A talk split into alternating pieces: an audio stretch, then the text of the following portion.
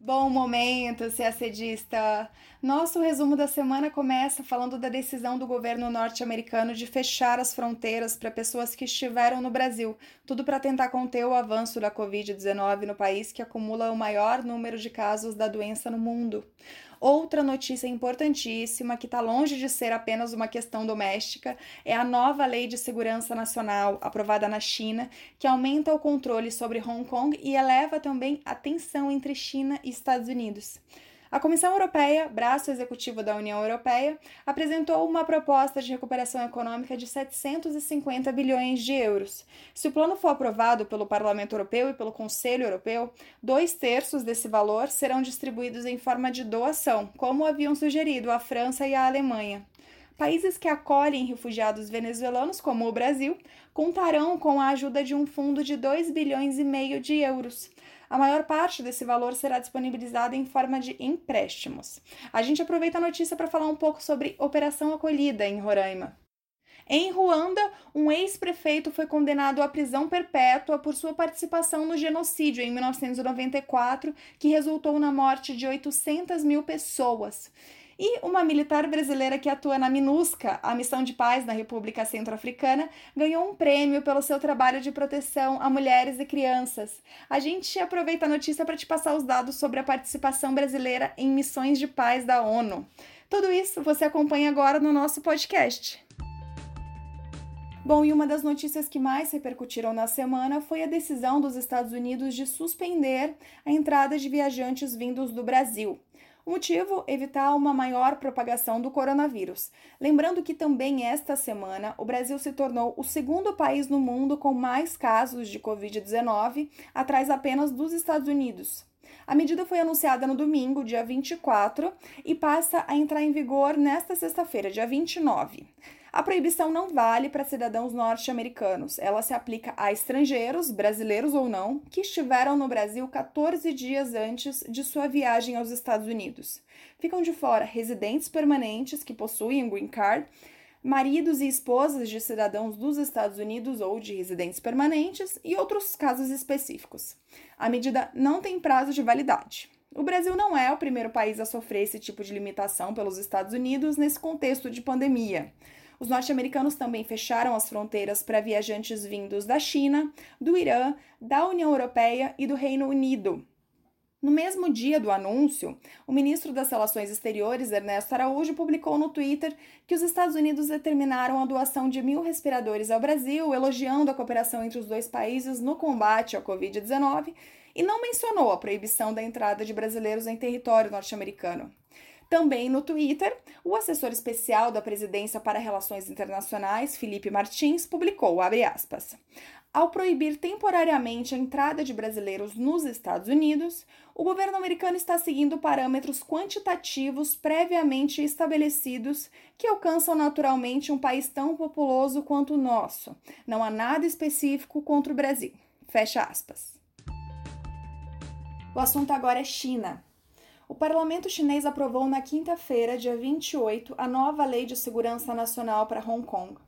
No texto, a lei prevê que o regime chinês possa impedir, deter e punir qualquer conduta que ponha em grave perigo a segurança nacional, como o separatismo, a subversão dos poderes do Estado ou a organização e execução de atividades terroristas, bem como atividades de forças estrangeiras que interfiram nos assuntos de Hong Kong.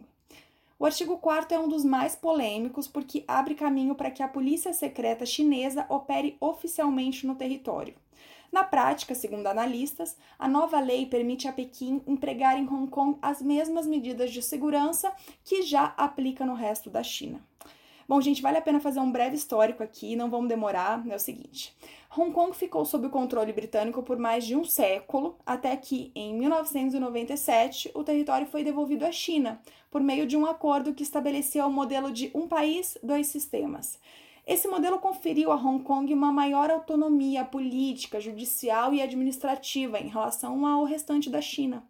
Mas essa autonomia foi ameaçada algumas vezes. No ano passado, houve uma grande mobilização popular contra um projeto de lei que previa a extradição de suspeitos para serem julgados por tribunais da China continental. O regime chinês voltou atrás, mas mesmo assim os protestos continuaram e as pautas foram ampliadas. Os manifestantes passaram a pedir, por exemplo, mais democracia no território, incluindo eleições livres. Pois bem, voltando aos dias atuais, a nova lei deve ser promulgada até setembro. A China afirmou que a legislação afetará um pequeno número de pessoas e não prejudicará as liberdades individuais nem o funcionamento das empresas estrangeiras. E é aí que a gente entra na questão: por que não é uma questão doméstica, né? Bom, os Estados Unidos, que têm relações econômicas específicas com Hong Kong, já havia feito uma ameaça se a lei fosse aprovada. Na quarta-feira, dia 27, ou seja, na véspera da, da votação da lei, o Departamento de Estado dos Estados Unidos afirmou que não considera mais Hong Kong uma região autônoma, o que significa que o país pode aplicar ao território as mesmas tarifas já aplicadas ao restante da China. A União Europeia também havia se manifestado contra a lei, pedindo a Pequim que respeite a, a autonomia de Hong Kong. É claro que é um assunto que vai gerar desdobramentos, né? Ah, vale acompanhar nos próximos dias quais serão as medidas concretas né, de resposta da comunidade internacional, principalmente os Estados Unidos. Falando agora de Europa. A Comissão Europeia, braço executivo da União Europeia, apresentou nesta quarta-feira, dia 27, o maior plano de recuperação econômica da história do bloco, no valor de 750 bilhões de euros. Dessa quantia, 500 bilhões serão chamados subsídios a fundo perdido, ou seja, doações que não prevêem devolução por parte dos países beneficiários. Esse valor será dividido em cotas e favorecerá os países mais golpeados pela pandemia. Até aí o plano é bem parecido com a proposta da França e da Alemanha que a gente contou aqui no podcast na semana passada, né? Mas o plano também prevê mais 250 bilhões de euros, esses que serão distribuídos em forma de empréstimos, dessa vez sem cotas por países, mas com salvaguardas para garantir que nenhum sócio absorva muito mais do que os outros. Pela proposta, os 750 bilhões de euros deverão ser tomados em forma de empréstimo no mercado. Ou seja, a União Europeia vai se endividar. Esses empréstimos seriam devolvidos em 30 anos a partir de 2028. Para que essa dívida seja quitada, a presidente da Comissão Europeia, Ursula von der Leyen, sugeriu a criação de tributos sustentáveis sobre emissão de carbono e sobre plástico, por exemplo, e também a criação de um tributo sobre atividades digitais. Para entrar em vigor, a proposta ainda precisa ser aprovada pelo Parlamento Europeu e pelo Conselho Europeu, né, o braço político que reúne os líderes dos 27 países do bloco. O Conselho Europeu deverá analisar o plano no dia 19 de junho. Agora falando de um outro fundo, esse que é para dar assistência aos mais de 5 milhões de refugiados venezuelanos. Líderes de 40 países e organizações como a União Europeia, as Nações Unidas e instituições financeiras se mobilizaram para lançar um pacote de ajuda aos países que acolhem esses refugiados. Até terça-feira, eles tinham arrecadado mais de 2 bilhões e meio de euros, cerca de 14 bilhões de reais. Só que tem um detalhe: a maior parte desse valor será disponibilizada em forma de empréstimos e não em doações. Colômbia, Peru, Equador, Chile e Brasil são os principais destinos de refugiados venezuelanos e, por consequência, serão os que receberão a ajuda financeira. Né? A gente sabe que todos esses países, inclusive o Brasil, estão numa crise econômica por causa da pandemia e uma crise também nos seus sistemas de saúde e de educação, né? que podem prejudicar o atendimento desses recém-chegados. Então, a ideia é que esses valores, claro, sejam convertidos em políticas públicas para melhorar as condições de vida dos refugiados. Aqui no Brasil, o acolhimento a refugiados venezuelanos é feito por meio da Operação Acolhida, uma força-tarefa humanitária executada e coordenada pelo governo federal, com o apoio de agências da ONU e de mais de 100 entidades da sociedade civil. A Operação Acolhida fornece serviços relacionados à assistência emergencial, com infraestrutura, segurança, saúde e alimentação para refugiados venezuelanos. Segundo um relatório divulgado esta semana pela Agência da ONU para Refugiados, a Acnur, a Operação Acolhida está neste momento dando assistência a cerca de 6 mil refugiados e imigrantes venezuelanos nas cidades de Boa Vista e Pacaraima, no estado de Roraima. O assunto agora é África. Um tribunal local de Ruanda condenou à prisão perpétua um dos acusados pelo genocídio realizado no país em 1994. Ladislas Naganzuá, ex-prefeito da cidade de Niakizo, no sul do país, havia sido indiciado em 1996 pelo Tribunal Penal Internacional para Ruanda por incitar de maneira direta e pública a prática de genocídio, assassinato e estupro.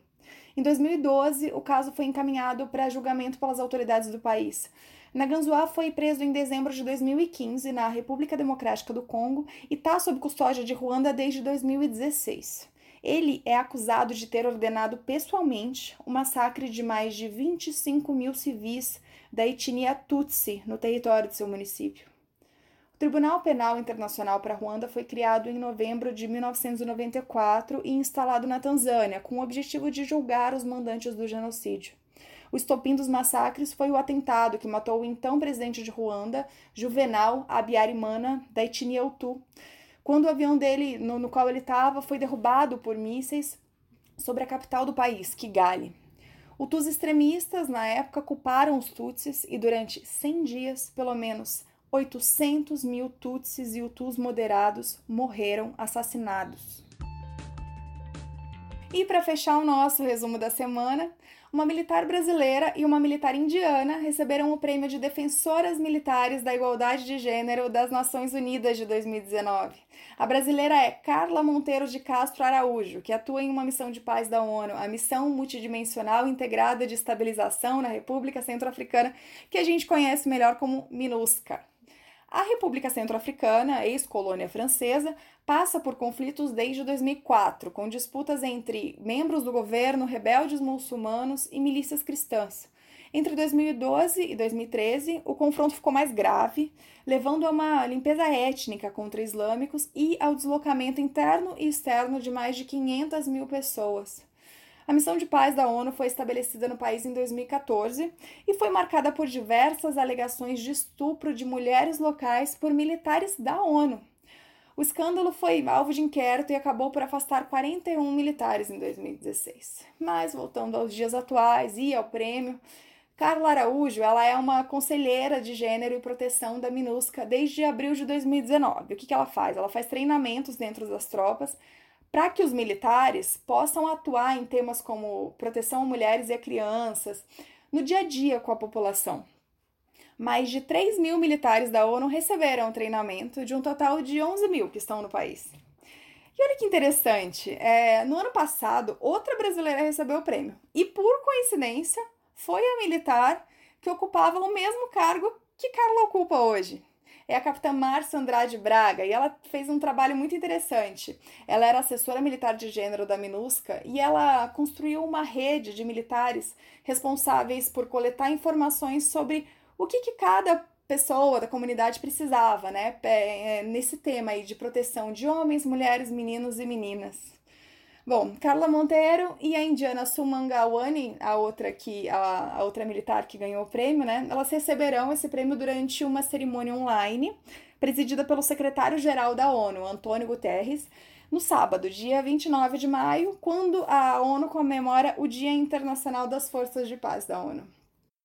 Segundo o Ministério da Defesa, nove das 13 operações de paz atuais da ONU contam com a participação de militares e policiais brasileiros é, nos seguintes locais: Chipre, Líbano, República Centro-Africana, República do Congo, Saara Ocidental, Sudão, Sudão do Sul, Abiei e Iêmen. Aliás, gente, fica a dica aqui: o Ministério da Defesa publicou na quinta-feira, dia 28, a Ordem do Dia Internacional dos Peacekeepers.